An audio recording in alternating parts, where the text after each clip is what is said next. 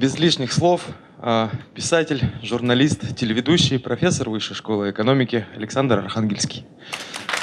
Здравствуйте. А, слышно ли меня в последнем ряду? Как всегда, если я увел микрофон, машите рукой, я его возвращаю на место, и мы продолжаем а, разговор. И лекции у нас в этот раз, как мы договаривались, будет две. Одна сегодня, следующая завтра. Сегодня поговорим о последних представителях классического направления. Да, при всех изменениях, при том, что Горький основатель социализма, но все-таки это последнее э, такое проявление э, традиций XIX века, опрокинутых в 20-е, разумеется, но продолжение. А завтра поговорим о модерне, который пытается это все взорвать.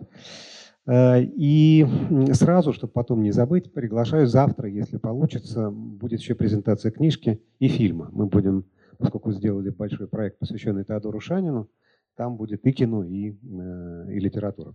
Поговорим о текучей книге, потому что книга стала текучей. Противоречие между любимой наше противопоставление видео, радио, э, текст, оно потихонечку стирается, появляется возможность сразу говорить на нескольких платформах. Но не важно. Важно, что э, два слова все-таки я должен буду сказать, простите, о теории. Мне, мне заранее стыдно, э, потому что лекции про писателей, а не про теорию. Но два слова нужно сказать, потому что иначе мы не поймем, в чем, в чем ключ к той проблеме, о которой нам предстоит разговаривать. А, мы точно знаем, что фольклор дал нам тип героя, э, который сводится к определенным функциям. Вот герой производен от роли в сюжете. Э, любой сказки волшебной как нас учил великий литературовед и фольклорист Проб, а, есть определенный набор функций. И их можно пересчитать. Во всех волшебных сказках мира один и тот же набор функций. И, соответственно, э, у этих функций есть определенный набор героев. Вы за пределы этого набора, даже если вы попытаетесь вывернуться, у вас ничего не выйдет. У вас герои вот все заранее расписаны, их можно пересчитать по пальцам. Вот сколько, 32 функции, 34, э, значит, э, и они остаются такими всегда. До тех пор, пока волшебная сказка остается волшебной сказкой. А, когда начинается авторская литература, а в России она начинается очень поздно, потому что мы, конечно, немножко жульничаем, когда Э, включаем древнерусскую литературу. Я сам делаю так в своих учебниках, называю ее литературой. Но, строго говоря, это не литература в нашем смысле слова. Литература предполагает игру. И на, как только заканчивается игра, все, с, литературой, с литературой дело обстоит плохо. Это такая очень серьезная игра. Это игра с вещами, далеко выходящими за пределы примитивной, обычной игры. Но тем не менее, если нет игры, если сверхсерьезное отношение к каждому слову, то это уже не литература. Мы называем это словесностью.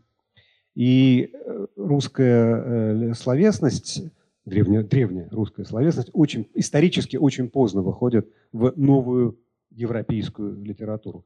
Но, правда, э, выходит поздно, зато очень быстро несется по этой территории, захватывая ее в течение одного столетия от полного ученичества – за, до вершин э, мировой словесности.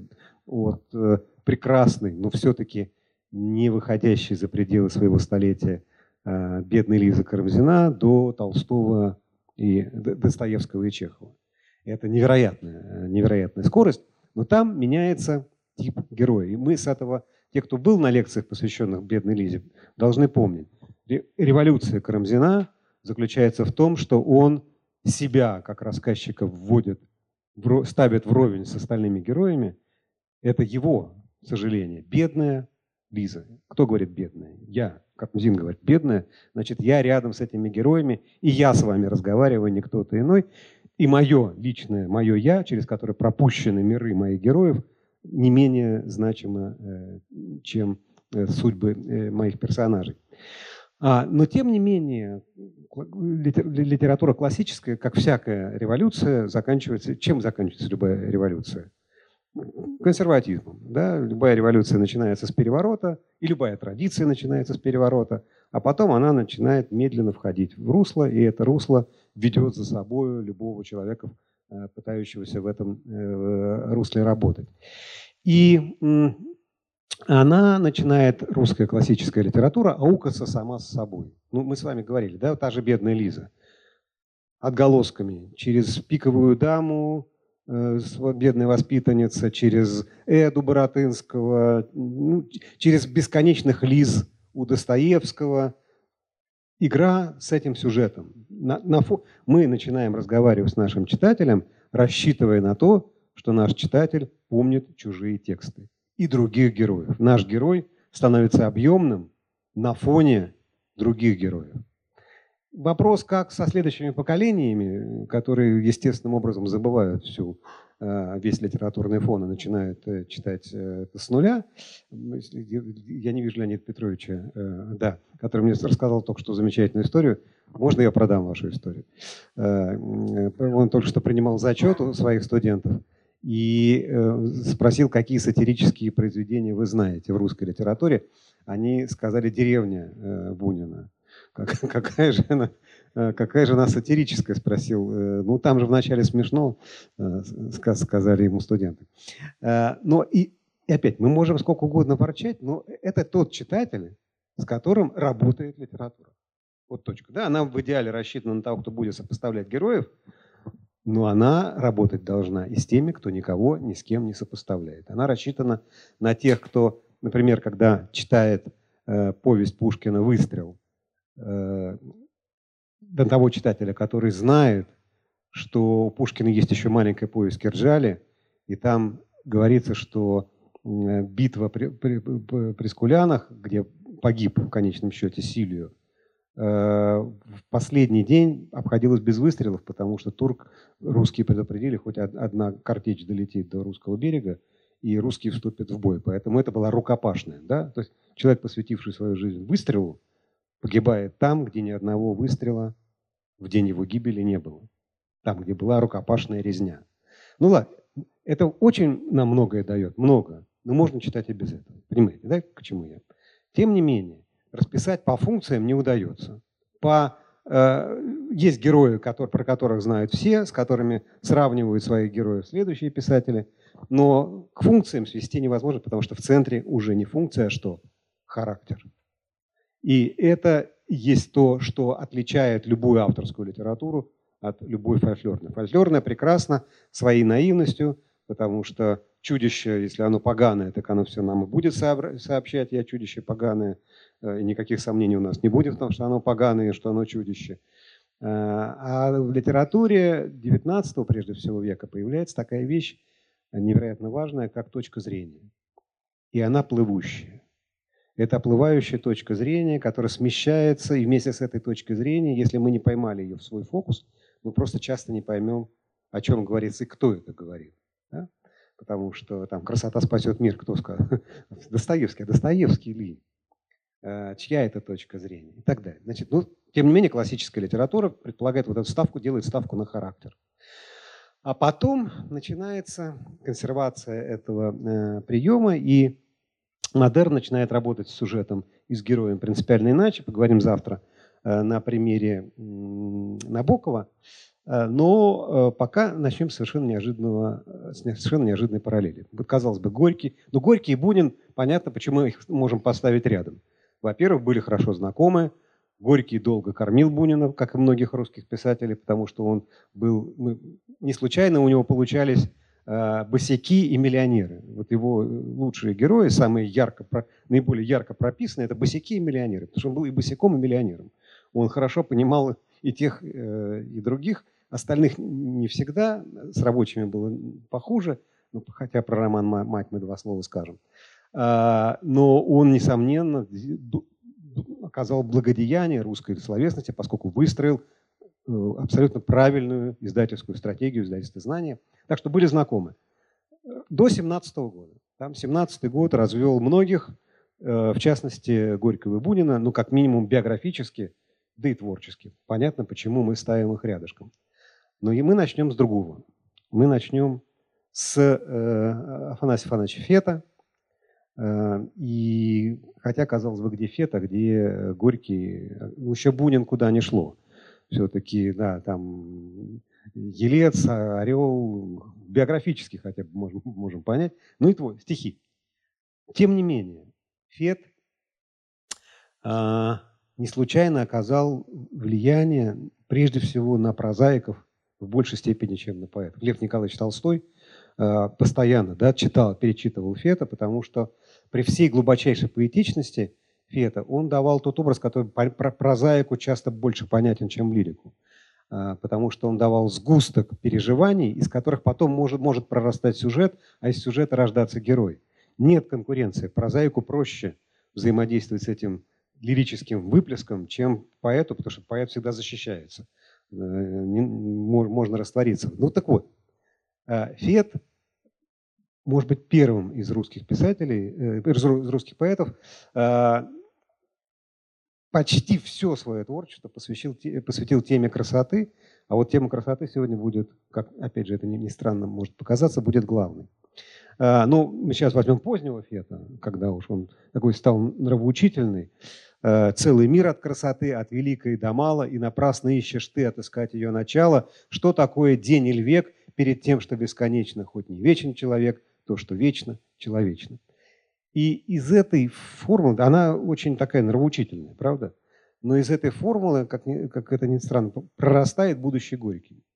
А, потому что для Горького ставка на то, что человечно, и на то, что красиво, не прекрасно, не философски прекрасно, да, прекрасное, а то, что красиво. Люди должны быть красивы, отношения должны быть красивы, общество должно быть красивым. А, вы меня потом спросите, почему же так много уродства в горьковской литературе. Есть ответ, э, мне кажется. Но тем не менее, есть и другой аспект. Вот еще одно стихотворение Фета, когда он еще не был таким нравоучительным, а был совсем, э, вот еще был вот таким, э, написал он другое стихотворение, которое точно все знают, но я его попробую напомнить. «На заре ты ее не буди, на заре она сладко так спит, Утро дышит у ней на груди, ярко пышет на ямках ланит, и подушка ее горяча, и горяч утомительный сон, и чернее сбегут на плеча косы лентой с обеих сторон. А вчера у окна в вечеру долго-долго сидела она и следила по тучам игру, что скользя затевала луна, и чем ярче играла луна, и чем громче свистал соловей, все бледней становилась она, сердце билось больнее и больней от того-то на юной груди на ланитах так утро горит. Не будишь ты ее, не буди. На заре она сладко так спит. Огрубляя, поскольку анализировать стихи не огрубляя а, невозможно, мы имеем право сказать, что Фет говорит не, не, не о, том, что красота вечна, а о том, что она слишком хрупкая. О том, что в мир, в котором это, которому эта красота явлена, а, для этой красоты не приспособлен.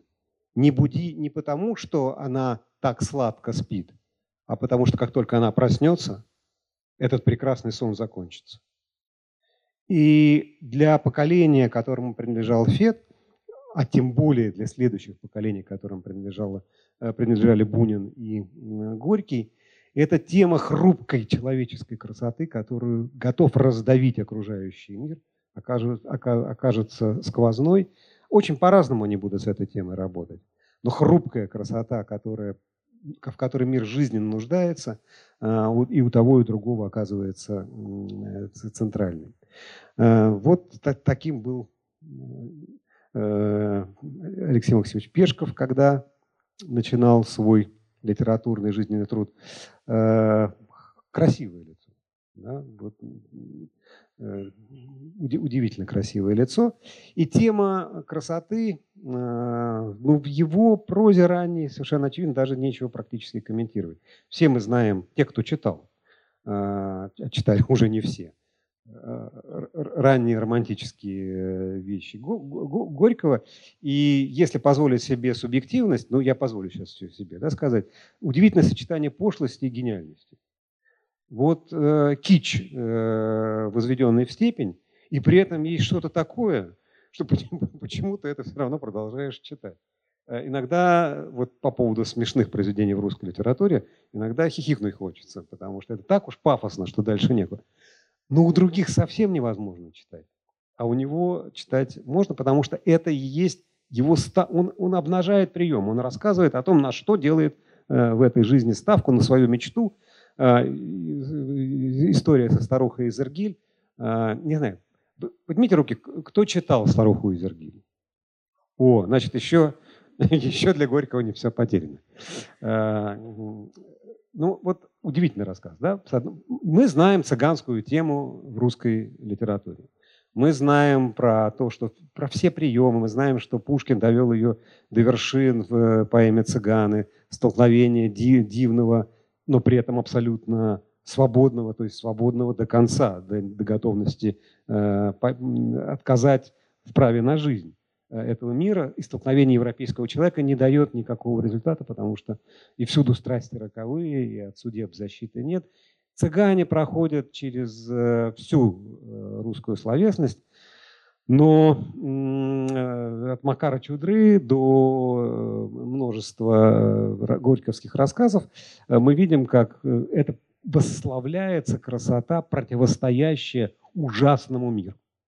Мир, в котором мы живем, ужасен. Ни слова об этом здесь не сказано но весь пафос, весь надрыв, с которым Горький разговаривает со своим читателем, прославляет эту красоту. Э, вот Фет осторожен, да? он так аккуратно строит свое лирическое высказывание, что мы понимаем, не буди, потому что мир раздавит этот сон, мир будет покушаться на него, это очень тонко. А у Горького все в лоб и, и прямо. Э, при этом старуха из Иргиль не то чтобы была очень ласковой и, и доброй, Эм, в одном сочинении, вот, которое я уже, правда, в юности проверял, в молодости проверял, э, ее обозвали старухой из Вергиль.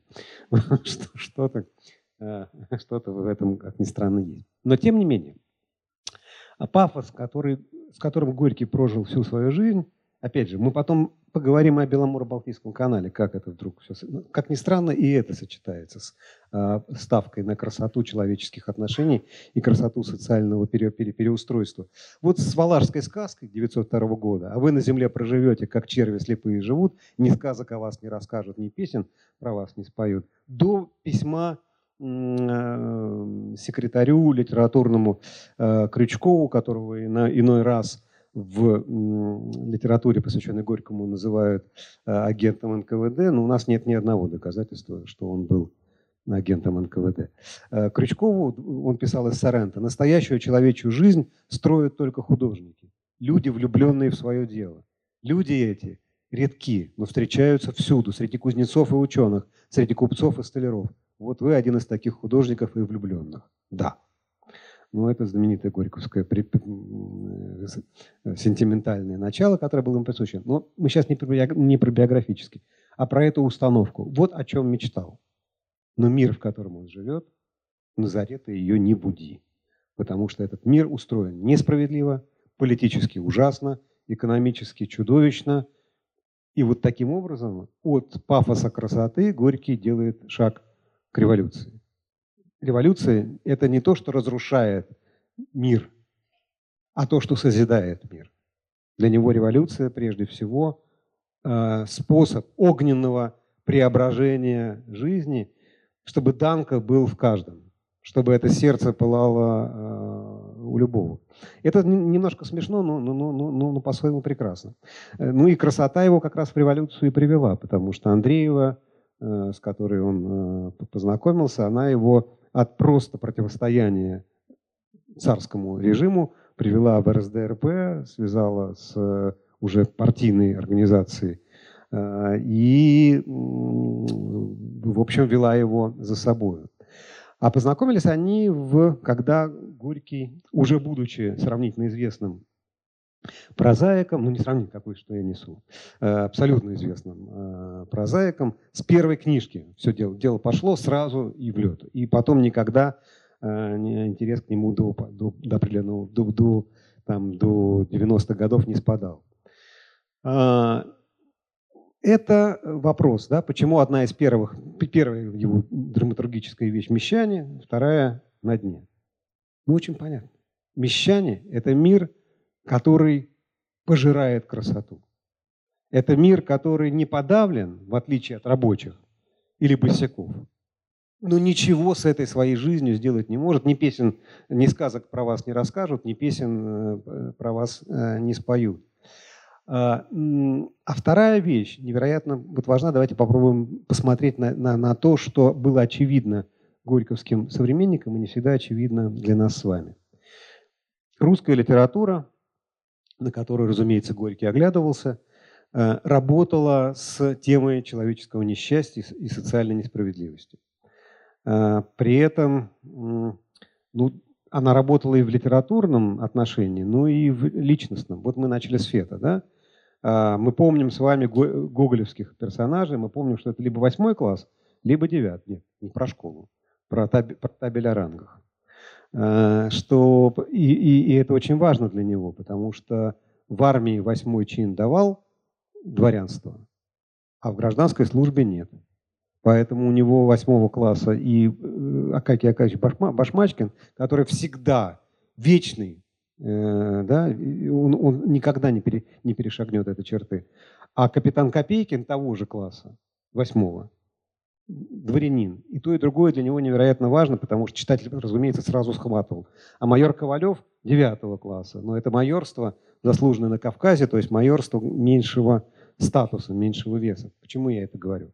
к тому, что Фет, с которого мы начали, сам не в литературе, а в жизни прошел через э, э, э, эту тему приобретения дворянства. Вы знаете, да, что он был незаконно рожденным, что ничего не удавалось сделать, пришлось идти служить в армию, но он, он бежал за этими, за, за этими чинами, дававшими дворянство – Звание получал следующее, но накануне получения следующего звания выходил указ, по которому только следующее звание. Нужно было стать капитаном, майором, он становился майором, но незадолго до этого майорский чин уже не давал дворянства. И он просто ушел в отставку, так и не став дворянином, и парадоксальным образом получил дворянство за свои стихи, которые он рассматривал как отхожий промысел, а не как э, цели суть жизни. Но еще одна очень важная вещь произошла э, с Фетом – и к нашему сюжету это имеет прямое отношение. Это прославление красоты как хрупкого, ненадежного, исчезающего начала связано с э, карти, философской картиной мира, которая была у Фета. Фет, может быть, первый из великих русских писателей, кто считал себя убежденным атеистом.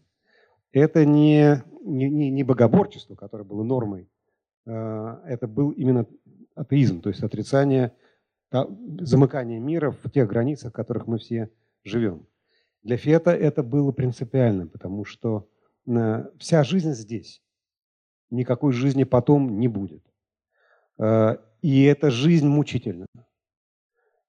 Мы знаем, что Фет э, умер по пути к кухонному ножу, которым он хотел покончить с собой, от разрыва сердца. То есть он не успел просто покончить с собой.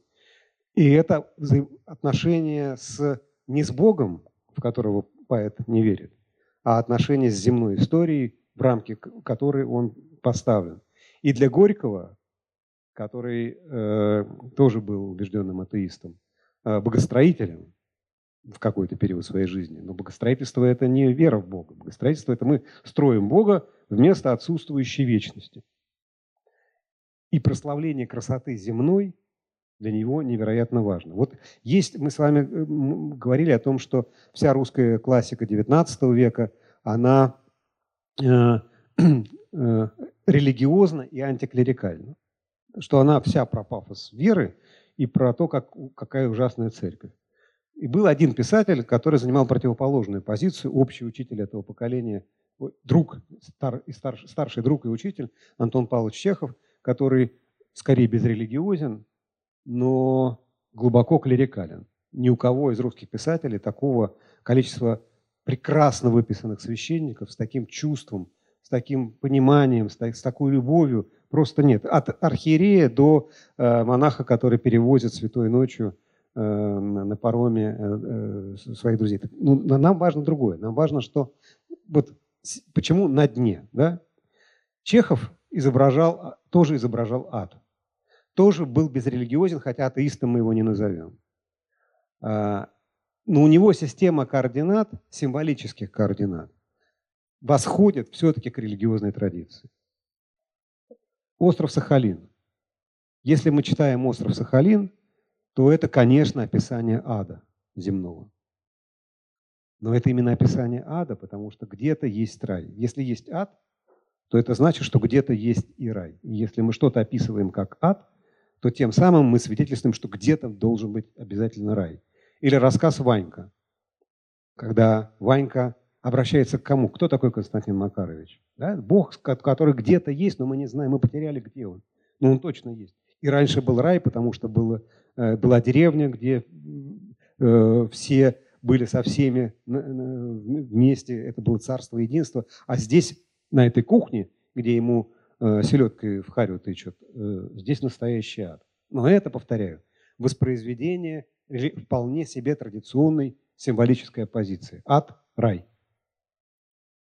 А здесь не ад – рай. Одно.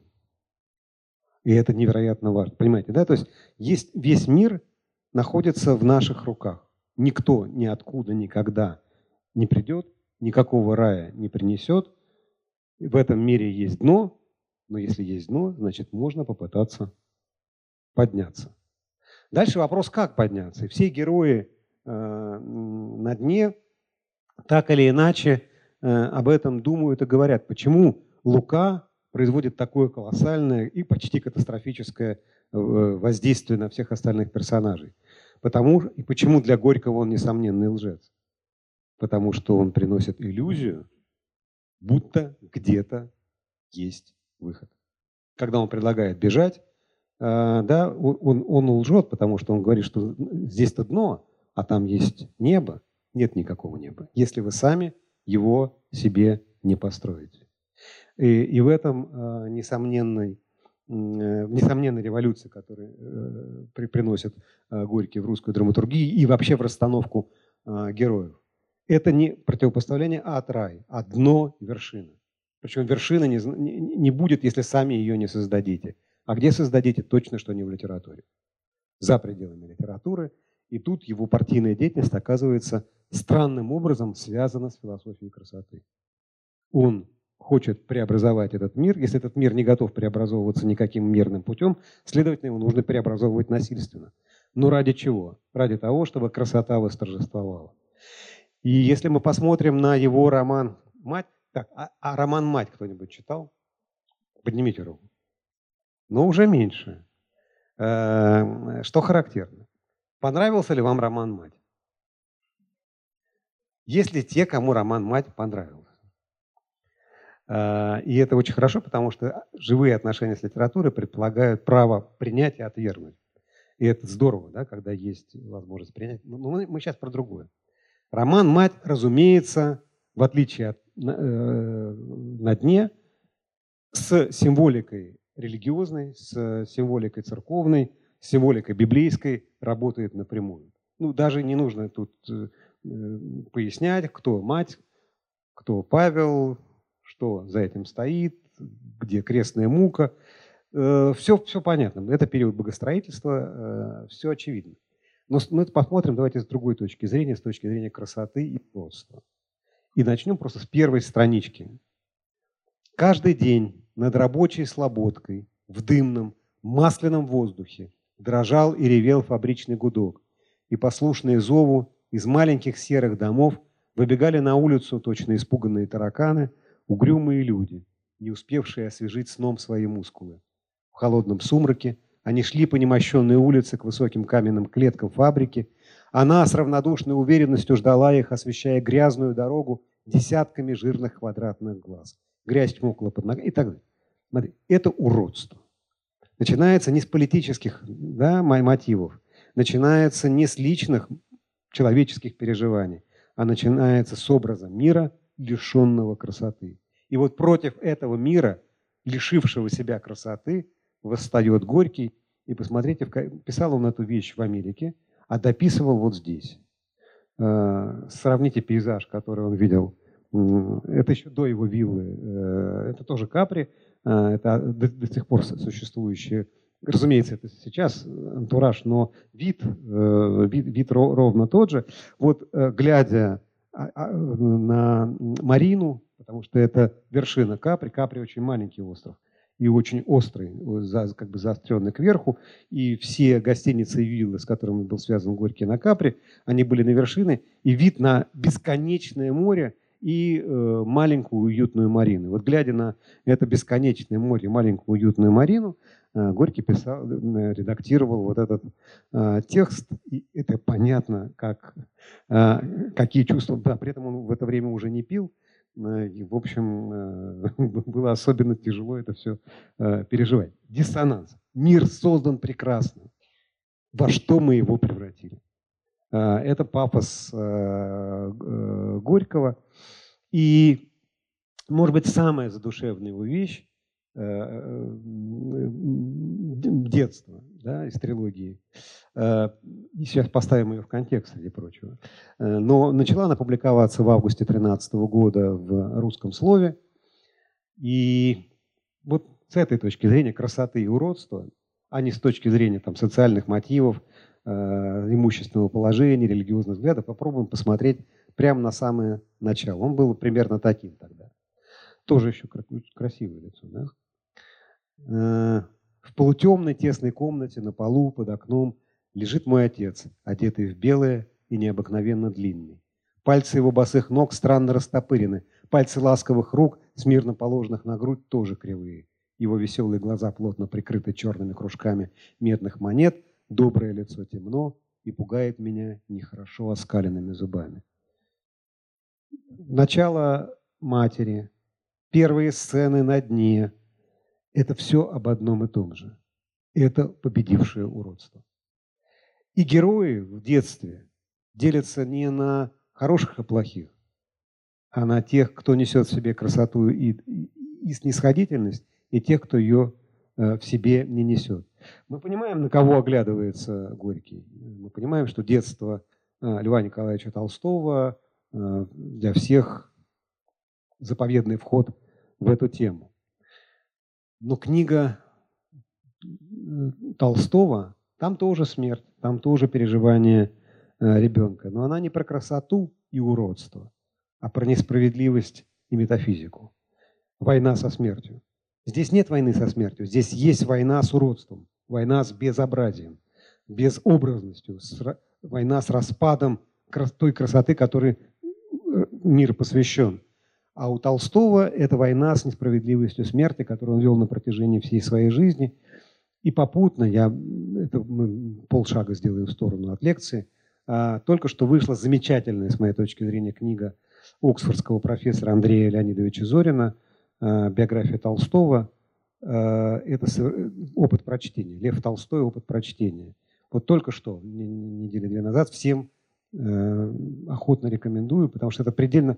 Поскольку она писалась сначала для англичан, догадайтесь, она короткая или длинная? Она про гигантскую жизнь э, на 250 э, страницах.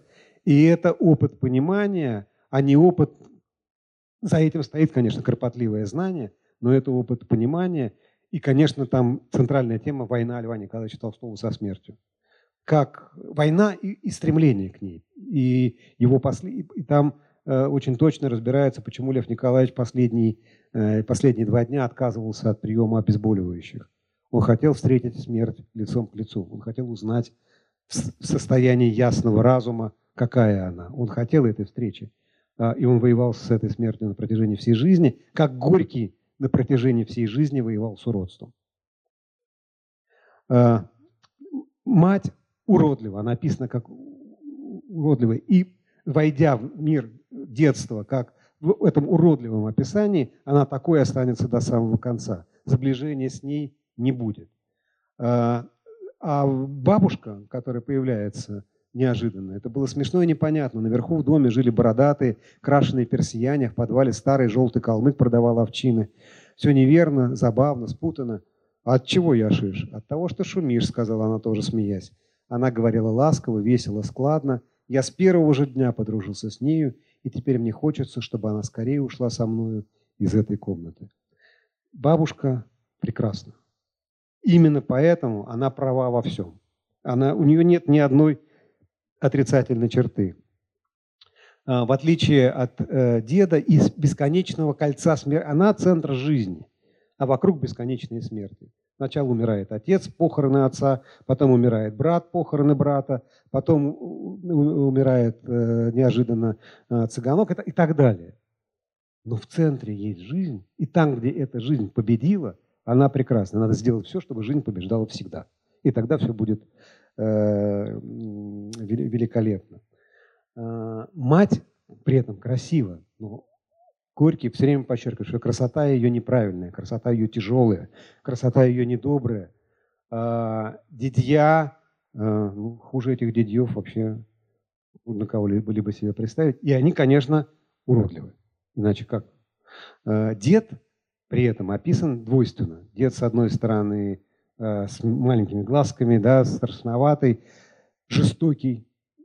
Два описания порки в русской литературе – производят ужасающее впечатление. Это Горьковское в детстве и у Гарина Михайловского. А, это катастрофические описания, но при этом дед может принести яблоко и ветку синего изюму. Тот, кто может...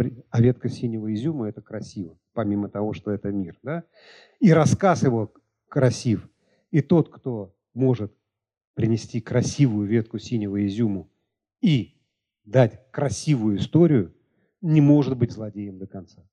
При том, что мы видели, как, только что видели, как он порит, э, впадая в раж и почти уничтожая, не, и унижая, и почти уничтожая э, ребенка. Э, и э, Горький, поскольку он моралист, все-таки моралист, он все время оправдывается перед читателем, он все время ему объясняет, почему же приходится описывать дикие мерзости русской жизни, э, да стоит ли говорить об этом. И с обновленной уверенностью отвечаю себе, стоит. Ибо это живучая, подлая правда, она не издохла и по сей день. Это та правда, которую необходимо знать до корня, чтобы с корнем же и выдрать ее из памяти, из души человека, из всей жизни нашей, тяжкой и позорной. Э, и хотя они противны, хотя и давят нас до смерти, расплющивая множество прекрасных душ, русский человек все-таки настолько еще здоров и молод душою, что преодолевает и преодолеет их. Э, и тут мы начинаем понимать до конца его политическую программу. Э, Ленин был прав. Горький тот еще революционер, он Э, очень полезен революции, он кормит революцию, он ее легитимирует в глазах мирового сообщества. Но это революционер, для которого революция не самоцель, для которого власть не имеет значения, для которого все инструмент исправления мира, возвращения его к э, прекрасным э, изначальным основам. И это и природа, это и общение, это знаменитая фотография с Буниным и Телешовым. Но проходит время, и мы все-таки задаем, мы, мы обязаны задать себе этот вопрос, потому, и про Бунина будем задать вопрос, почему у него такого случиться не могло. А, как человек, который столько сделал для людей, как человек, который э, так переживал уродство окружающего мира, мог попасть в эту ловушку. Вы знаете, про эту книгу вы знаете, да, что Горький Э, вернувшись э, из иммиграции, э, возглавил оргкомитет по подготовке Союза советских писателей и повез большую писательскую бригаду на Беломоро-Балтийский канал. И книжка под редакцией Горького и двух совсем уж чудовищных людей Авербаха и Фирина – вышла э, в 1934 году, и выйдя, э,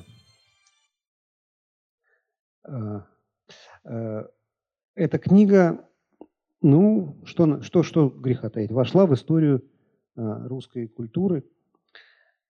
Как, как это могло быть?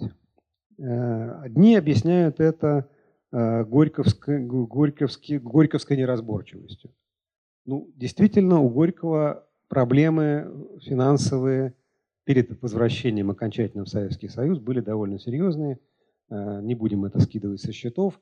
Э, Горький э, вынужден был через советское торгпредство подписать кабальный договор с советскими издательствами, которые получали права на все русские издания и в России, и за пределами, и в Советском Союзе, и за его пределами, и платили Горькому около 360 долларов в месяц за это. При том, что расходы были, ну давайте вещи прагматические тоже надо обсуждать, при том, что расходы на секретаря проживания э, семью были около тысячи долларов в месяц. Это не сегодняшние тысячи долларов, и, не, и, и даже не вчерашние. Это гигантские деньги. Но это примерно одна треть от того, что Горькому было ежедневно необходимо. Он сидел до последнего. Он ждал, что ему дадут Нобелевскую премию. Он пять раз выдвигался на эту Нобелевскую премию. И если бы он ее... А, совершенно очевидно было, что первую Нобелевскую премию дадут э, русскому писателю, живущему в эмиграции. Но получил Бунин. И на этом можно сказать, что сюжет был закрыт, и он возвращается. Но помимо того, что, конечно, он попадает в ловушку э, этой власти, как ни странно, он и этот проект рассматривает, уже сам уговаривая себя, уже сам вступая с собой в моральную сделку. Но тем не менее он и этот, этот лагерный проект рассматривает как способ преобразования мира. Э, я не, не, не про оправдание. Оправдать это э, я, я, не, я не могу. У меня язык не повернется.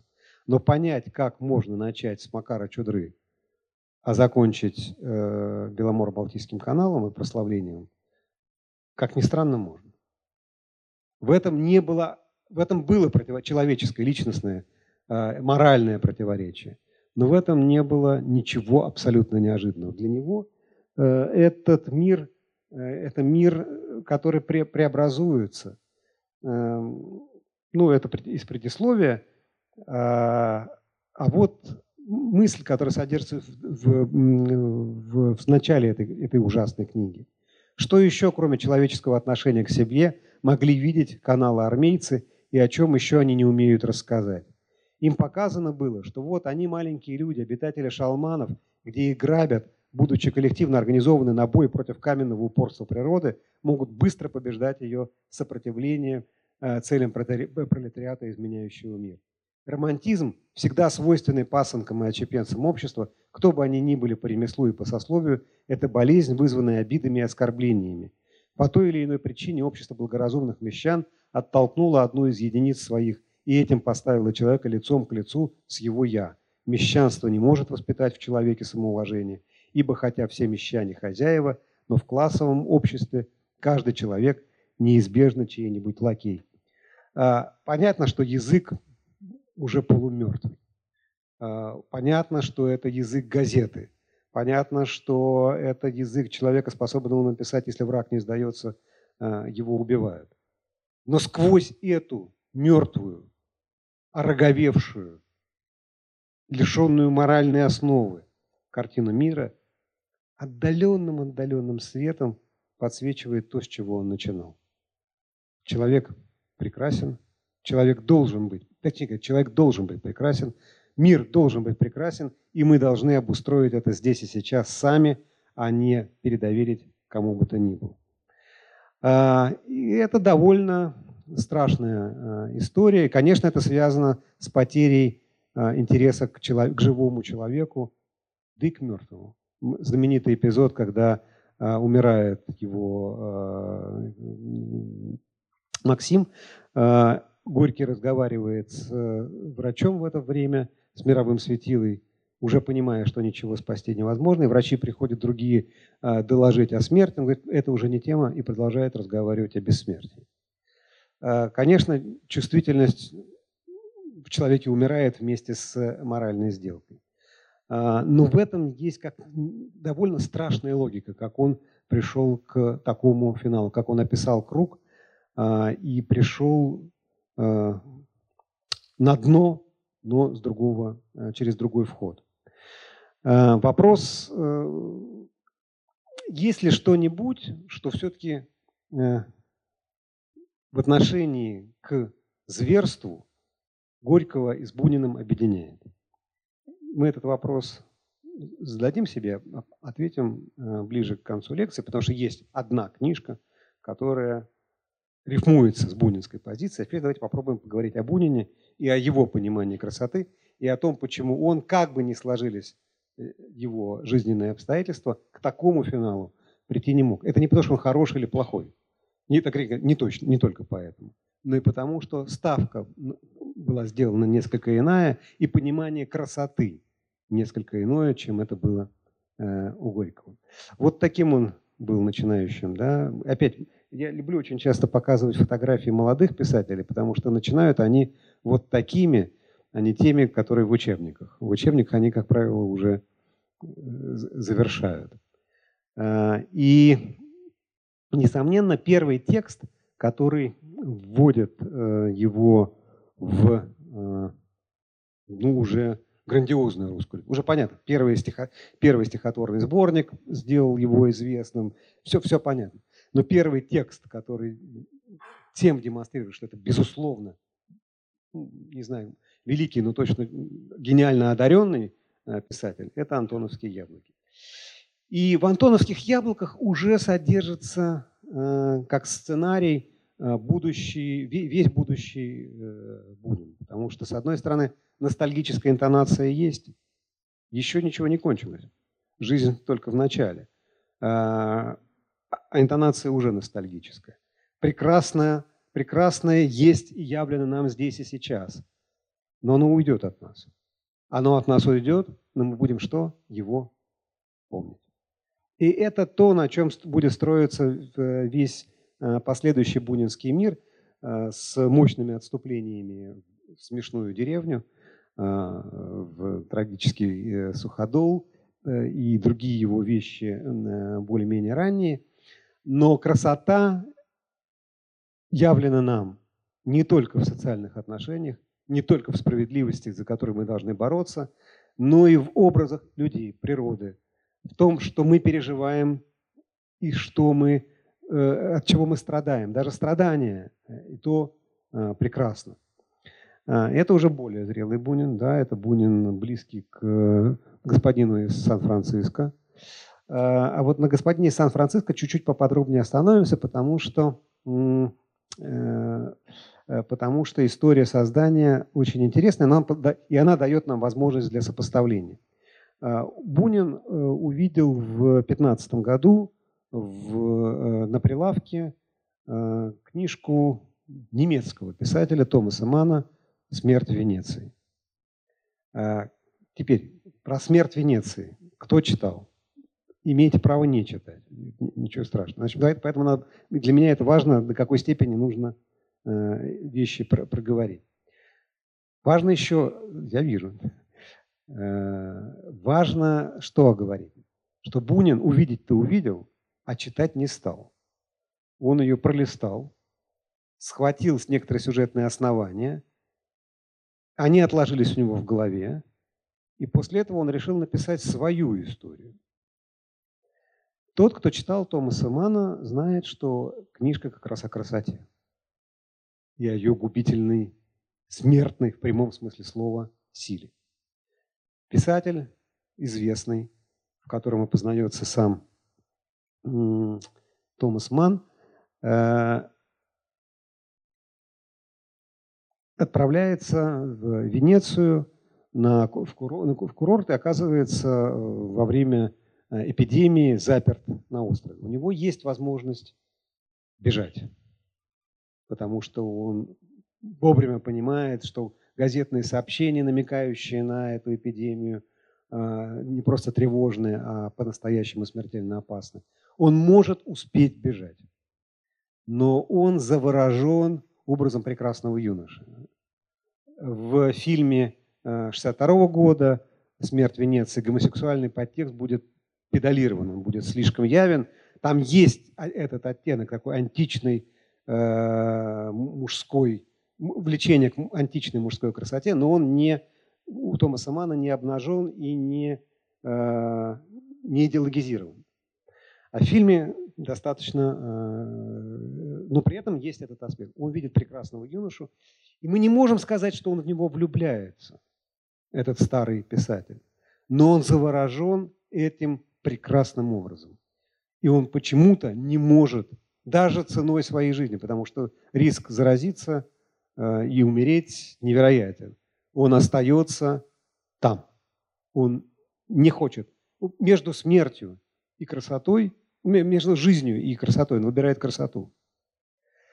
Э, прочитав потом после господина из Сан-Франциско эту вещь, Бунин скажет, какая мерзость но при этом э, мерзость мерзостью, а свой, своего господина из Сан-Франциско он, конечно, написал. И как в моем не очень ловком пересказе, тем не менее видно, что тема э, прекрасной жизни и ужасной смерти здесь э, связана и у Томаса Мана, и у, тем более у Бунина. И первая часть о том, как человек без имени это очень важно. У господина из Сан-Франциско нет имени, а у корабля есть имя, и это имя Атлантида. Э, в этом э, безымянном и безымянном герое проступает имя рек, то есть каждый человек. То есть каждый может себя подставить и сопережить тот же самый опыт, который есть у него. В первой части все прекрасно, пока ожидание жизни, ожидание отдыха в Монте-Карло, э, выбора между этим югом и тем югом – возвращение на дне, на дне, э, в промасленном гробу в Сан-Франциско. И это две части каждой человеческой жизни.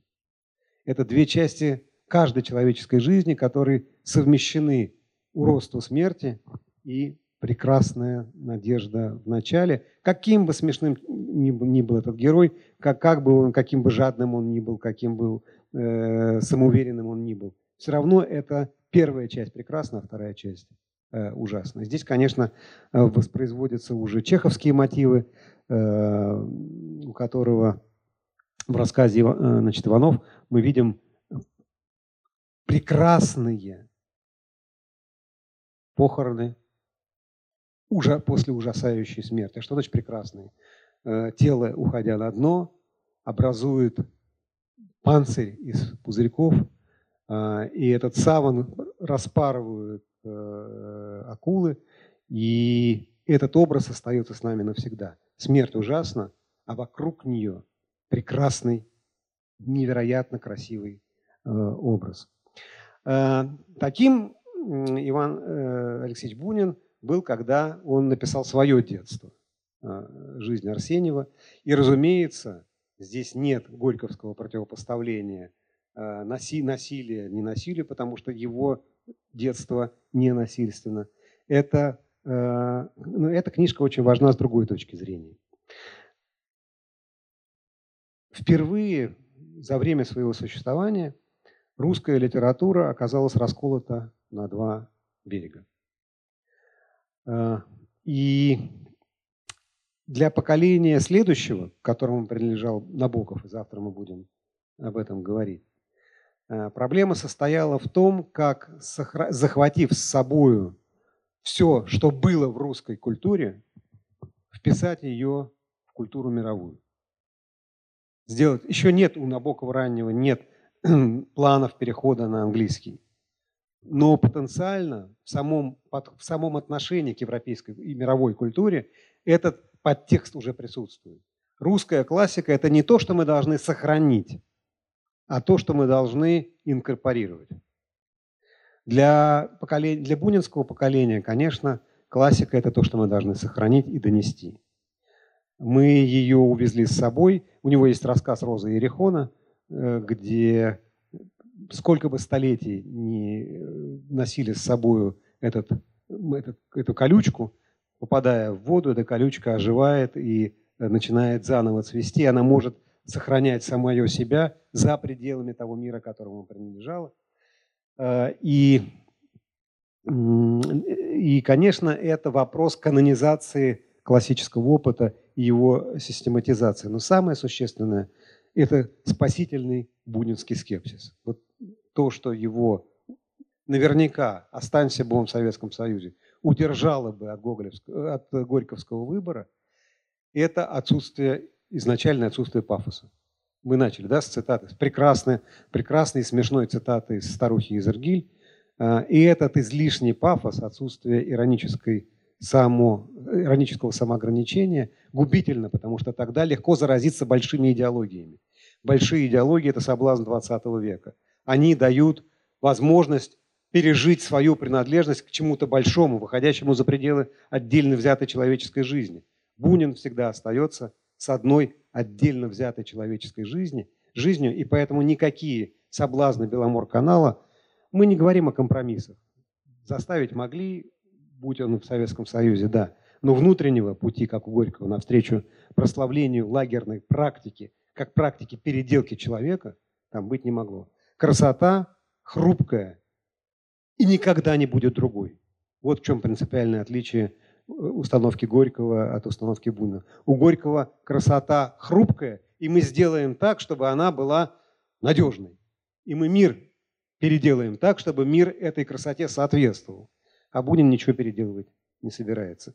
А, будь то в дореволюционных вещах, когда описывается, как это в советских учебниках было, идиотизм деревенской жизни, да, Леонид Петрович, был, был такой э, в деревне, будь то в темных аллеях, про которые мы сейчас поговорим, никогда не, не могло быть выбора в пользу отвлеченной идеологии, потому что несовершенство человека и есть часть его совершенства. Мир несовершенен и этим прекрасен. Не надо делать его совершенным. А, и это касается не только, чтобы не было ощущения, что я противопоставляю Горького а, Бунину, да, как хорошее плохому и наоборот. Я приведу три цитаты из людей, потому что не только коммунистический соблазн был а, присущ людям великой культуры, но и вполне себе другие соблазны. Давайте сейчас пролистаем. Вот этот Бунин, который Бунин уже Нобелевской премии, Бунин, готовящийся писать э, «Темные аллеи», Сейчас про них поговорим, и про, про это тоже поговорим. Про, только три цитаты я приведу. Про то, как соблазнялись по-настоящему большие люди большими идеологиями, надеясь, что эти большие идеологии, эти большие силы выправят несовершенный мир. Одна цитата из Ивана Сергеевича Шмелева. Его знаем. Да? Утонченный, пронзительный прозаик. Так же, как Бунин в «Темных аллеях» о прошлом, и он о прошлом – и та Русь, та Россия, которую мы потеряли. Ну вот э, его э, письмо 9 октября, э, которое писалось между 9 э, октября 41 и 26 ноября 41. Вчера писал до трех ночи. Писал о православии, о его духе, о свободе в нем. И вот писал когда, знал, что будет что-то важное сегодня, оставил радио открытым – ведь вчера был день моего Сережечки, преподобного Сергия Радонежского, России покровителя. Я ждал. Я так ждал отзвука, благ, благовестил, ждал с Куликова поля. Я не обманулся сердцем. Преподобный отозвался. Я услыхал фанфары, барабан. В 2 часа 30 минут специальное коммюнике. Прорван фронт дьявола. Под Вязьмой, перед Москвой армии окружены. Идет разделка. Преподобный в отчину свою вступает. Божье творится не нашими путями, а его невнятными для нас. И э, до этого Шмелев писал о Гитлере как о надежде э, русской жизни. Так же, как Горький делал ставку на Сталина, как на того, кто способен, пускай путем жестокого насилия, пускай, пускай путем уничтожения какой-то части людей, но восстановить этот мир в его э, прекрасных правах, так многие делали ставку на Гитлера. Шмелев еще куда ни шло. Пишем, э, читаем великого, по-настоящему великого русского философа Ивана Ильина. Э, имя его знаете.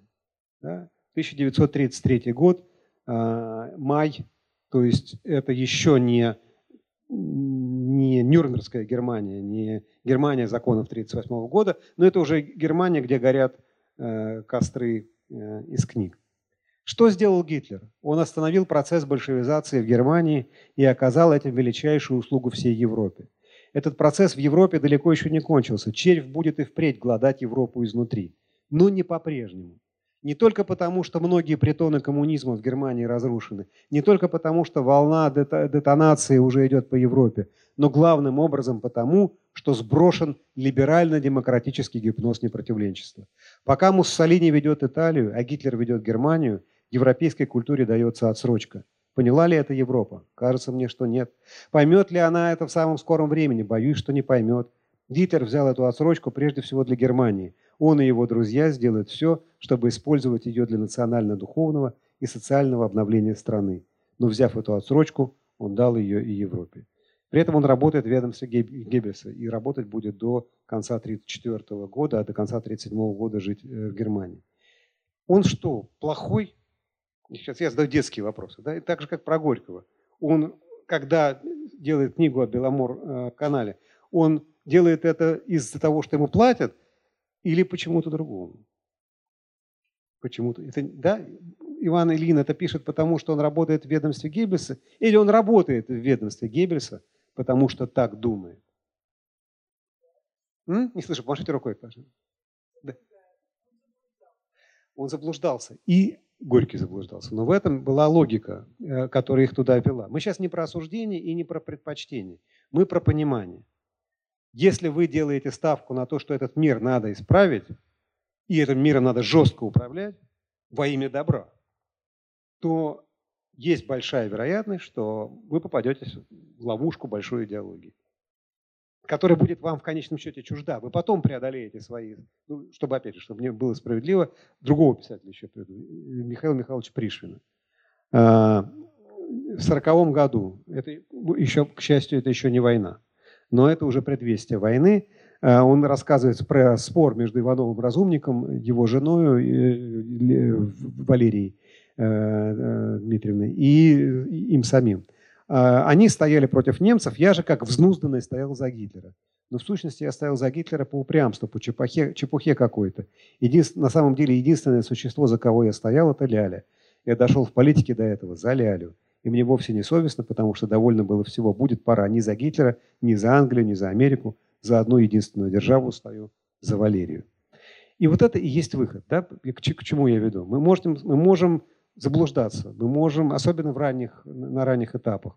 Уж Муссолини это просто был э, героем без страха и упрека для огромного количества интеллектуалов, от Эзра Паунда э, до Мережковского. Есть совершенно анекдотический э, факт. Одну из первых брошюр о Муссолини написал один из основателей э, сионизма, э, значит, э, Жаботинский. Понятно, да? Как можно впадать в, в иллюзии. Мы сейчас не про впадение в иллюзии, а про то, как удержаться на краю и не сделать следующий шаг. Вот Горький этот шаг делает, когда он поддерживает машину уничтожения. Пришвин сам над собой смеется. Он соблазняется Гитлером, а дальше делает тот выбор, который сделал в конечном счете и Бунин. Я за Валерию Дмитриевну. Я за Лялю. Не за Англию, за Францию, за правильную или неправильную идеологию. Я за человека. Ильин в конечном счете тоже сделает все необходимые шаги далее. Но, так, но горьковская надежда на силу, которая будет преобразовывать мир, подставляет ловушку. Эта ловушка э, опасна. Бунин ее избежал именно в силу своего э, невероятного скепсиса. И э, давайте посмотрим с этой точки зрения на его, может быть, главную книгу э, «Темные аллеи».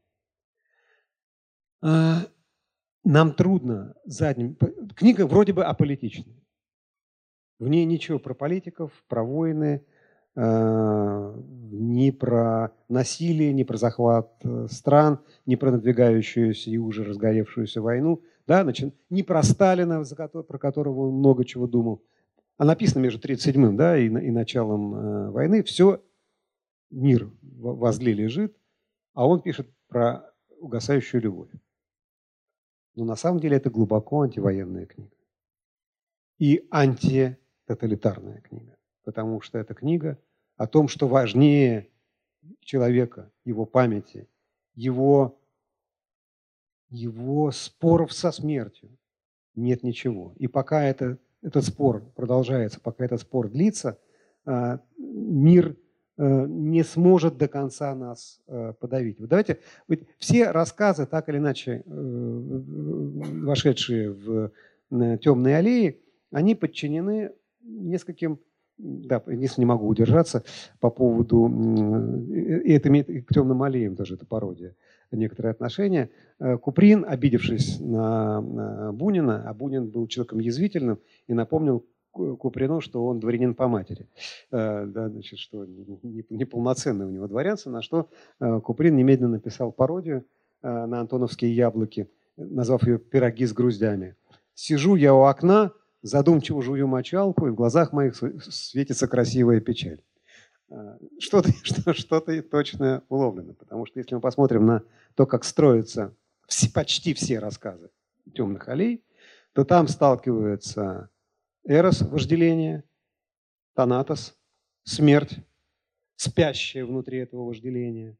А, там есть бесконечные отсылки к Библии, при том, что, повторяю, там нет веры, и не может быть веры, поскольку это чуждо э, Бунину до конца. Там нет полного неверия, потому что некоторые герои э, проникновенно вер, верующие, и они изображаются с сочувствием. Сам рассказчик ничего про это не говорит, но герои это переживают, как э, в довольно странном рассказе, где, мон, где девушка, прежде чем уйти в монастырь, отдается э, своему возлюбленному, и бесконечное сожаление, но и радость. И какой бы мы рассказ ни взяли от самого, от самих темных аллей, да, там или музу, этот, этот, этот сюжетный мотив будет так или иначе присутствовать. Рядом с вожделением ходит смерть, рядом с любовью ходит память о любви, рядом с памятью о любви ходит страдание, рядом со страданием ходит радость. И мы, передвигаясь из одного сюжета э, в другой, переживаем вместе с рассказчиком э, все, весь комплекс э, этих идей и, и, и прекрасное одновременно а, хрупко и незыблемо. Оно навсегда с нами, но мы не навсегда сами с собой. А, весь этот сквозной мотив присутствует в этой книжке, и она, именно потому что она пишется на фоне грандиозных тоталитарных сдвигов, противостоит им. Она предлагает другую модель мира, где частное человеческое, вот ближе к тому, что Пришвин говорит, за Валерию, не за Англию, не за Францию, а за Валерию, за эту любовь, которая была и которая приносила страдания. Но она неизбывна, эта любовь. Она никуда от человека не уйдет, она всегда будет с ним. А, и, вина всегда будет с ним. И вместе с этой виной э, будет э, тайная э, радость. А теперь о том пункте, в котором они все-таки с Горьким сошлись. И это тоже связано с темой красоты. Как вы все прекрасно знаете, Горький издавал в семнадцатом году газету «Новая жизнь», начинав, и писал туда, как мы сейчас бы сказали, колонки. И это было, если в итоге сложилась книга «Несвоевременные мысли». Если вы читаете подряд, к сожалению, поскольку это колонки, то есть соблазн читать листая, заглядывая в разные интересные места, пропуская не самые интересные, но нужно попытаться прочесть подряд, потому что видно, как с, начинается радостной нотой, надеждой, а заканчивается нотой катастрофической, разочарованием. А почему разочарование? Потому что революция принесла с собой нет, не несправедливость, а уродство. И это бесконечное описание уродств в жизни, пришедших вместе с революцией, с матросней, с э, разрушениями, с уничтожением высокой культуры, что Горький с его картиной мира не мог срифмоваться с этой э, стадией большевистской революции. Э, и газету, разумеется, несмотря на то, что Горький великий пролетарский писатель закрыли, а самого Горького отпустили и даже уговорили в начале 20-х годов поехать на Запад и там еще немножко пожить подальше от родной советской власти. Это была ленинская идея, потом он боялся возвращаться, поскольку Сталин. Но почти одновременно с этим, ну чуть позже, в 18-19, э, пишет свою великую книгу «Окаянные дни» Бунин.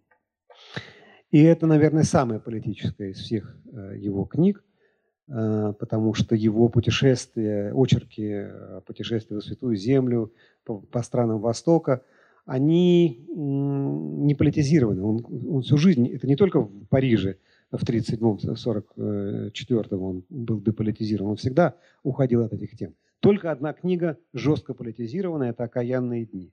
Это описание революции и гражданской войны. Но если вы читаете эту книгу, опять же, не кусками, а подряд, то вы замечаете две вещи. Первое, что это дневники, э, скорее всего, стилизованные. Это, это скорее книга, стилизованная под дневники, чем, собственно, дневники. А, там есть внутренние отсылки к событиям, которые будут позже. Ясно, что как минимум текст довольно жестко прорабатывался. А во-вторых, причина отрицания новой политической жизни заключается не в нарушении справедливости, не в перемене политического строя, а потому что эта жизнь уродлива.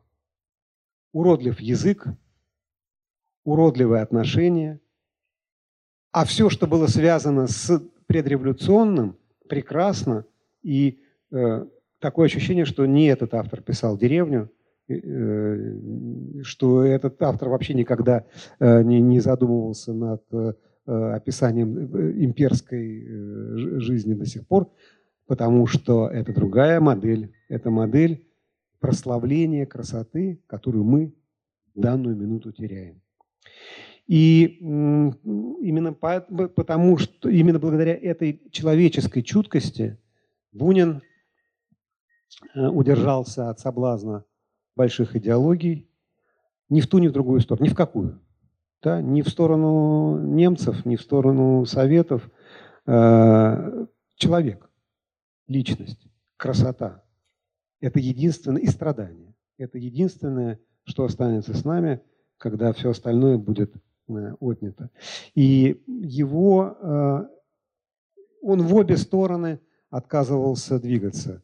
Он в 1944 году, в общем, рискуют, потому что эти записи могли найти. По-русски не то, что каждый, э, как каждый оккупант читал, но тем не менее э, были те, кто могли прочесть. Записывал, взят Псков, освобождена уже вся Россия. Совершенно истинно гигантское дело. Полночь, пишу под радио из Москвы, под советский гимн. Только что говорили Лондон и Америка о нынешнем дне как об историческом о последней битве с Германией, о громадном наступлении на нее, о переправе через Рейн, о решительном последнем шаге к победе. Помоги Бог, даже жутко. То есть никаких да, колебаний, он понимает, где он. Но как только закончилась Вторая мировая война, как только Германия, оккупант, низвержена, как только Франция становится самостоятельной, автономной, он очень осторожно, аккуратно разговаривает с советским посольством. И гражданство, и, и, возвращение в Советский Союз не принимает. При этом какое, какое объяснение? Чисто бунинское объяснение. Вернуться туда, где все, что ты любил, исчезло, где женщины, с которыми ты когда-то превратились в старух, нет. Мотив не политический. Да? Та красота, которая стоит у него перед глазами, должна остаться той красотой, которая стоит у него перед глазами. И ничего сентиментального помимо этого образа ему просто не нужно.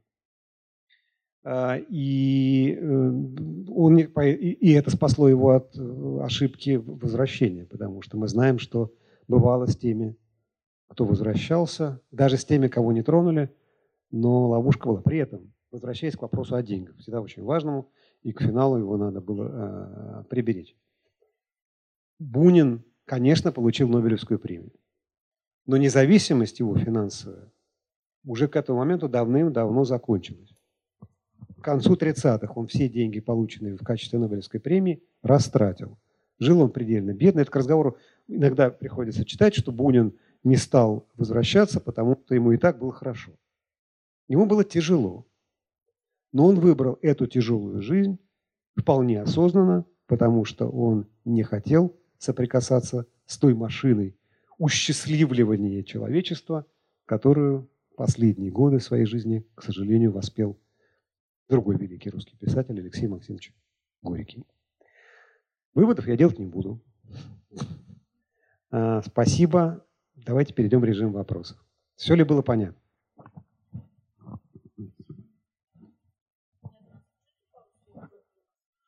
Друзья, А, пожалуйста, Клим, задавайте Клим, вопрос Клим, Клим, э, Клим. в микрофон, потому что Да, мы пишем спасибо, что вы задали. Значит, проблема, э, Клим, почему я сбился, потому что у меня пропала презентация. Мы сегодня, благодаря Олегу, ее срочно восстанавливаем. Слайд про Клима рухнул. Я его не восстановил. Э, Смотрите, это невероятно важный вопрос, потому что Горький не очень хотел возвращаться, но все-таки вернулся. И в этом возвращении два вопроса, с моей точки зрения, были для него главные. Первый – финансовый, чтобы мы да, потому что ну, жи- жить уже становилось не на что. А как э, глобальный договор э, продолжал действовать. И второй вопрос, он все-таки хотел быть первым главным советским писателем. А это можно было сделать только вернувшись в СССР. И он вполне осознанно участвовал в создании э, Министерства э, литературы, то есть Со- Союза советских писателей. Он давал определение новому методу, соцреализму. Гронский дал полное определение, но, но Горький э, в своей речи э, объяснил, что такое социалистический реализм. И тут возникает парадокс, потому что если мы смотрим на, на горьковское определение, что такое социалистический реализм, оно у меня в телефоне даже есть. Сейчас найдем. Э, Социалистический реализм утверждает бытие как деяние, как творчество, цель которого непрерывное развитие ценнейших индивидуальных способностей человека ради победы его над силами природы, ради его здоровья и долголетия, ради великого счастья жить на земле, которую он, сообразно непрерывному росту его потребностей, хочет обрабатывать всю, как прекрасное жилище человечества, объединенного в одну семью. Ну вот если мы возьмем это определение и положим рядом роман э, «Жизнь Клима Самгина», у нас нестыковка. Парадокс заключается в другом, что, например, такой антисоветский роман, как «Доктор Живаго», в большей степени соответствует схеме нормального соцреалистического... И Пастернак это понимал и играл с соцреалистической моделью, поскольку она была удобна ему для выстраивания его э, образа революции. А Клим Самгин – это скорее возвращение к Золя, к э, Мапассану э, поверх, э, да, и вопрос, как же Горький с его установкой на красоту как норму жизни создает, в общем, роман об уродстве и о деградации. Это даже не Буденброки. Это просто деградация не рода, а деградация человека, который задуман был как прекрасный и постепенно вырождается. Более того, мы точно знаем, и Горький этого не скрывал, что Климу Самгину он передавал многие свои собственные отрицательные черты. Но в этом нет противоречия. Потому что Горький изображает деградацию как, как нарушение нормы и цели. Норма и цель – это прекрасный человек в прекрасном мире. Но мы покажем, как деградирует человек в этом мире, в том, в котором мы находимся. Следовательно, этот мир что должен быть? Полностью переделан. Роман выдающийся. Он, может быть, и не... э, Так бывает в литературе, что выдающийся роман не получился. Как роман, как завершенное целое. Но это часто бывает свидетельством того, что человек, писатель, вступил в ту зону сюжетного построения, которая слишком неочевидна, которая слишком нова. В этом э, отношении так, такая история. Мы говорили о мастере Маргарите. Мастер Маргарита недописанный текст. Мы читаем версию э, н- д- «Дру похорон Берлиоза». Дальше он, даже, даже будучи слепым, даже на слух не успел его это доделать. И роман рассыпался. Он это понимал. От этого роман хуже не становится. Он прорыв. Лучше прорыв, незавершенный, несовершенный, чем качественное построение, э, но по схеме и, в пределах нормы. Роман выдающийся, не, несовершенный и незавершенный. И для него очень важно.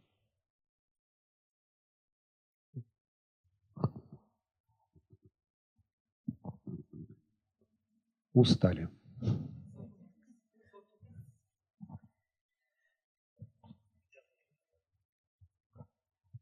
Ну, мы знаем, да, что Горький э, на самом деле один из самых известных писателей в мире 20 века.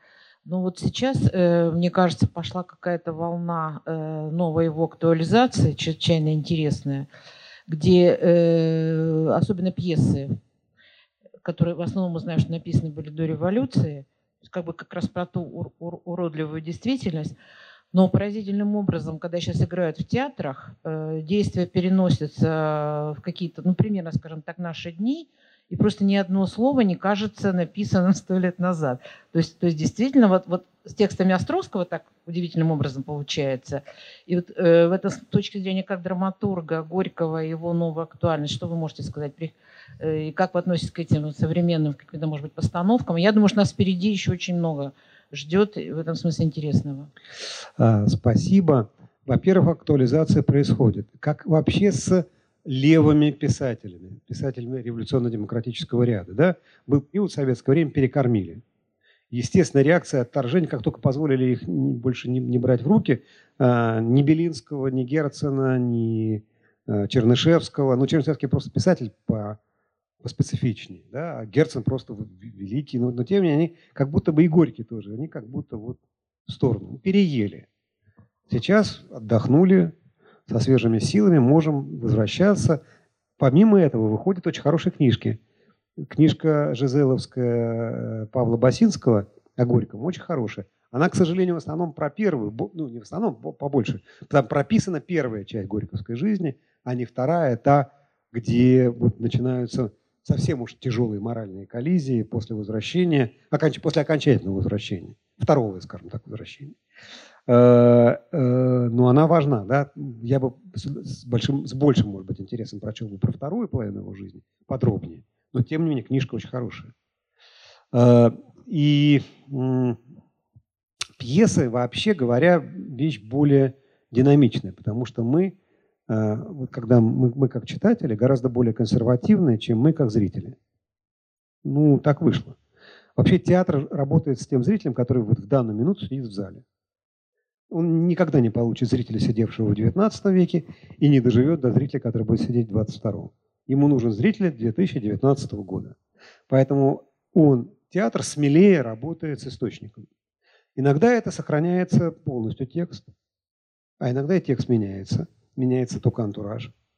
Ну, например, там моя любимая постановка, если брать не Горького, а другой сложный для сцены текст и неочевидный, текст, которым перекормили, э, «Гроза» Островского – я не мог его смотреть, потому что я очень любил его читать, и, и у меня глаза просто лезли на лоб, когда я сидел в зрительном зале.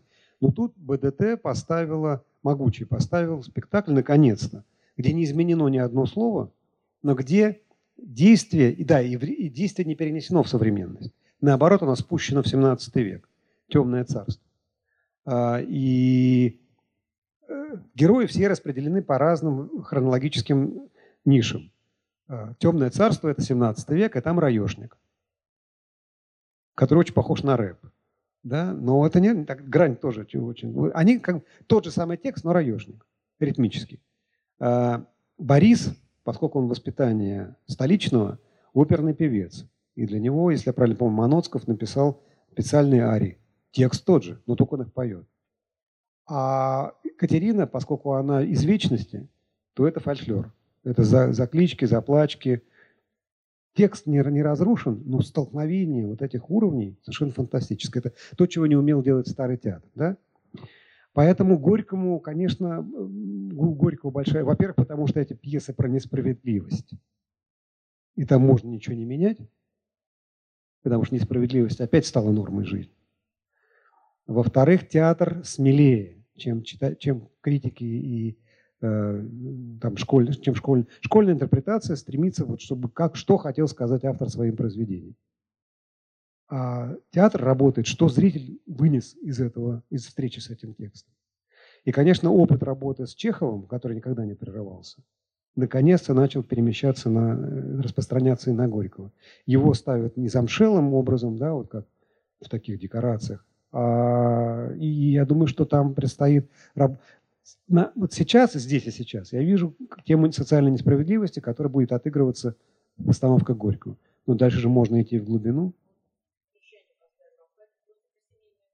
Да, конечно, да. Да. И, но дальше можно ведь посмотреть, ведь в, Горьком, я сегодня не мог просто об этом говорить, есть и философское начало. Да? Не, мы говорим, Горький ницшанец. А что значит Ницше анализ? Где, что он читал, что он понимал? Ведь можно сквозь Горького про эту философскую драму и полубезумие тоже, не, не, не Ницше, можно рассказывать? Можно. Просто вопрос, как должен прийти режиссер, который это сумеет сделать. Вот социальная тема сегодня будут вытягивать, она просто на поверхности лежит.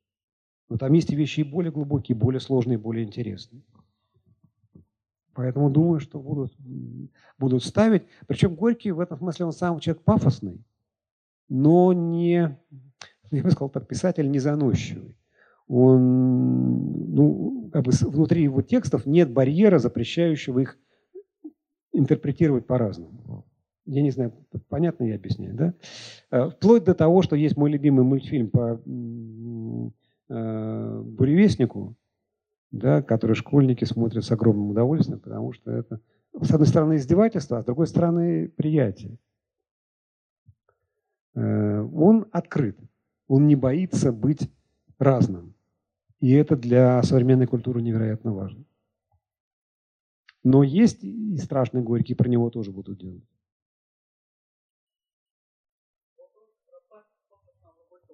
Конечно. Вот как вы считаете, если бы сложилась ситуация, когда Горькому присудили бы Нобелевскую премию, вот как вы считаете, что бы могло послужить чтобы он отказался, например, как там Толстой или Пастернак? Ну, Толстой, строго говоря, не отказывался, потому что ему не, не, там, забрасывали удочку. Значит, одно дело порассуждать, что было бы, если бы, а другое, если бы тебе дали. Это вопрос не, не очень сложный.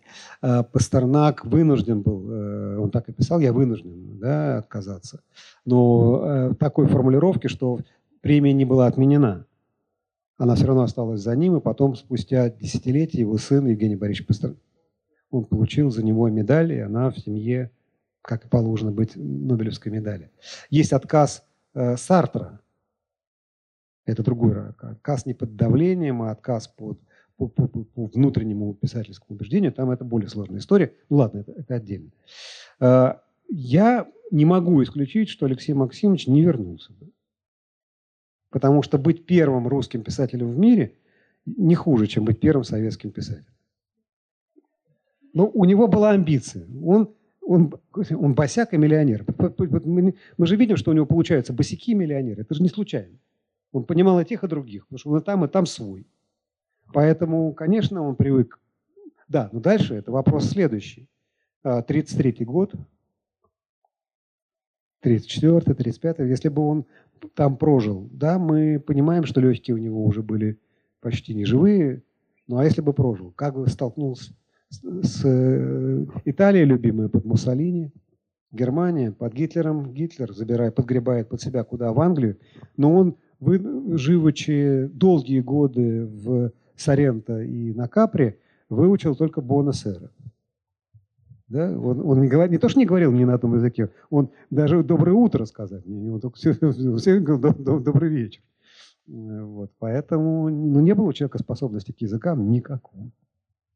Э, сложно. Поэтому секретарь обязательно, семья обязательно и деньги на всех обязательно. Это не вопрос ну, предпочтений. И, конечно, амбиции. Но тогда, может быть, и судьба его развернулась бы в другую сторону. Но вот тогда я, я, я не верю в то, что Горького убили. Но тогда, если бы он остался там и стал первым мировым писателем, гарантии дать никто не мог. Он там был опаснее. Мало ли как повернется. Вот. Да, и про Горького Быковская книжка очень хорошая «А был ли Горький?». Она живая, она спорная, она предполагает естественную реакцию. И она хороша именно тем, что она вызывает, она просто провоцирует на этот спор, а, а, а вокруг живого только спорят, вокруг мертвых не спорят. Вижу.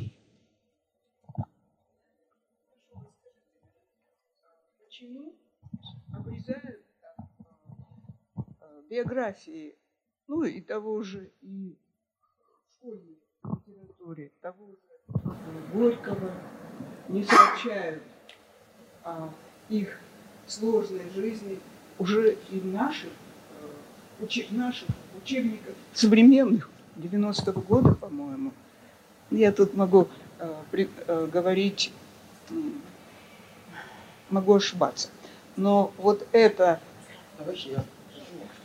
Хорошо. Вот это представление э, наступает о сложности человека, о его э, там, изменениях э, в мышлении и принятии той или иной идеологии, оно возникает уже тогда, когда человек проходит сам э, большой жизненный путь и при этом читает, конечно, и слушает, э, и акцентирует на судьбе, на том, как складывается путь человеческий. Вот. Так вот, э, эти люди жили до революции и после, э, и мне кажется, что дети приняли бы все их ипостаси, и, и, и это важно, чтобы понимать, насколько сложна жизнь и сложен человек – кто руководит вот этим процессом упрощения, как, как бы обрезания? Кто заказал вставание? Кто организовал вставание? Э, это сталинская формула. Но смотрите, первое. Сегодня, конечно, про эту сложность сказать в учебнике не дадут по той простой причине, сложно по простой причине, э, что мы начинаем заново интерпретировать предвоенную историю – и вместо того, чтобы э, сказать самим себе правду, ну, были вынуждены заключить сделку с дьяволом.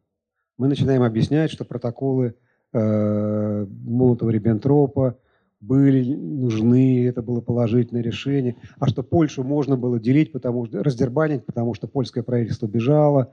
А, ну, бежало, да. Почему вы тогда переговоры потом с Сикорским вели, когда э, и возвращали польским гражданам Э, паспорта на территории Советского Союза, если они никем не признаны. Начинается реставрация. Да? После революции приходит реакция, реакция, реставрация. Мы в периоде реставрации, которая обычно кончается значит, нехорошо. Поэтому сегодня не знаю, как кто руководит, ну, как, как, как школьный учебник. Ну, все, все, все знают. Школьные учебники заказываются издателем, делается вся линия. Школьный учебник как один для пятого класса смысла не имеет. Смысл имеет линия 5, 9, 10, 11. Потом принимается федеральный государственный стандарт. Этот федеральный государственный стандарт является инструментом контроля. Проходят экспертизу. Ну и поехали. Это на каждом этапе можно приостановить. А про 90-е годы и даже не знаю, почему так. Могли и не сделали. Много чего в 90-е годы могли сделать и не сделали. ваши материалов, они э, ведь не, проблем нет, то нет. есть каждый человек может докопаться, доискать. Да. Вот. Но у меня еще один вопрос, но уже а, о другой личности, о Розанове Василии Васильевиче, а, моем любимом философе. А, и вот опавшие листья и окаянные мысли немножко перекликаются. Ну, жанр... И их тип, и, э, не тип, ну, как сказать, Э, Скорее апокалипсис, да. Отношение э, к личности, э, к человеку, насколько близко у, Вас... у Василия Васильевича и у... Ну, все-таки Розанов это скорее уже натуральный модерн. Вот это все-таки обновление... А? Да-да-да. Вот. А у Бунина это скорее кристаллизация. Это просто разные жизненные задачи и творческие задачи. Бунин хотел быть последним классиком. И им стал. И на этом был его конфликт, про который, может быть, завтра поговорим, с э, Набоковым. Поначалу все хорошо-хорошо, а потом все хуже, хуже и хуже. Э, вот. Но про Розанова... Э, Розанов придумал саму форму другого типа построения текста. Она и Пришвину. Да, Пришвин, вот я могу сказать честно, я не очень люблю пришвинскую прозу, которая была в советское время. Мне скучно. Но пришвинская проза, которую он писал наедине с самим собой в дневниках, потому что я чаще всего не согласен. Ну и что? Мне крайне интересно не соглашаться с этой живой, пульсирующей мыслью, конечно, по розановским следам. А здесь немножко иное. Форма вот этих импульс, как бы каждый фрагмент – это импульс. Да? Вот не, нет связанного повествования, есть запись событий, яркая вспышка, следующая яркая вспышка, и они подчинены ассоциативным связям. Все, что было до 17-го, ясно. Девушки в муфтах, снег падает, свет светит. Э, всегда почему-то там прекрасный, только что выпавший пушистый снег, розовые, розовые закаты, только и ничего другого. А потом сразу все слякать, э, ну, неважно. Важно то, что э, тем не менее, каждый отдельный фрагмент, у Розного каждый отдельный фрагмент разомкнут. Сейчас попробую объяснить, на, только не, не кидайтесь камнями, э, помидорами сразу. Если мы берем фильм, который идет в кинотеатре, сериал, который идет, мы смотрим дома, есть два закона сценарных. Фильм, когда вы его покидаете через полтора там, или два часа, должен вас отпустить. А сериал вас должен удержать.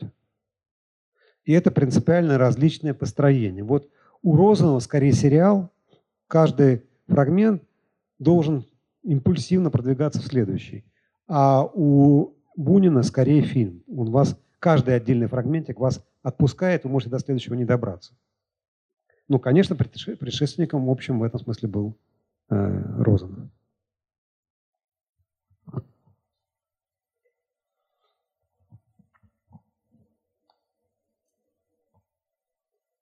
до завтра. А, нет, еще. Добрый вечер. А, в интернете есть замечательная табличка, а, где в центре Бунин, а по кругу расположены кружочки и различные портреты писателей и поэтов, где и в этих кружочках вставлены, в общем-то, фразы самого Бунина про писателей и поэтов. Вопрос. А можем ли мы сейчас считать, что именно с точки зрения Бунина они разрушали ту красоту, которая была в его сознании. Ну, Бунин был не менее амбициозным человеком, чем Алексей Максимович Горький. Э, и, наверное, иначе бы он свои книжки бы и, и не написал. Верить оценкам, как, когда один писатель оценивает другого писателя, не надо. Э, при этом бывают писатели, которые выбирают другую стратегию. Например, вот есть Дмитрий Львович Быков, который ни про одного писателя, ни одного... Нет, про, про ныне живущего. Про Довлатова говорил. Э, а про ныне живущего ни одного плохого слова не произносит. Все его рецензии – это положительные рецензии. Такой тип тоже есть. А есть другой тип, например, как Ходосевич, который писал газетные рецензии на книжки еженедельно. И то положительно, то отрицательно. То был профессиональным критиком. Это разные задачи. Бунин был писателем, отзывавшимся о писателях. А, это все равно, что ну, а еще есть хуже, а Набоков. Ну, почитаешь, так вообще не было никакой литературы, кроме Набокова. Вот. Но это ему нужно, это же не для нас. Вот романы, повести, рассказы для нас. А высказывания для самого себя, для бесконечной навигации в этом литературном мире, где же я. Одним помогает положительный отзыв на других. Я такой же, как они, только лучше. А другой говорит, я лучше всех, а остальные все плохие. Ну, способ-то, в общем, навигации один и тоже. Где я в этом литературном распадающемся мире?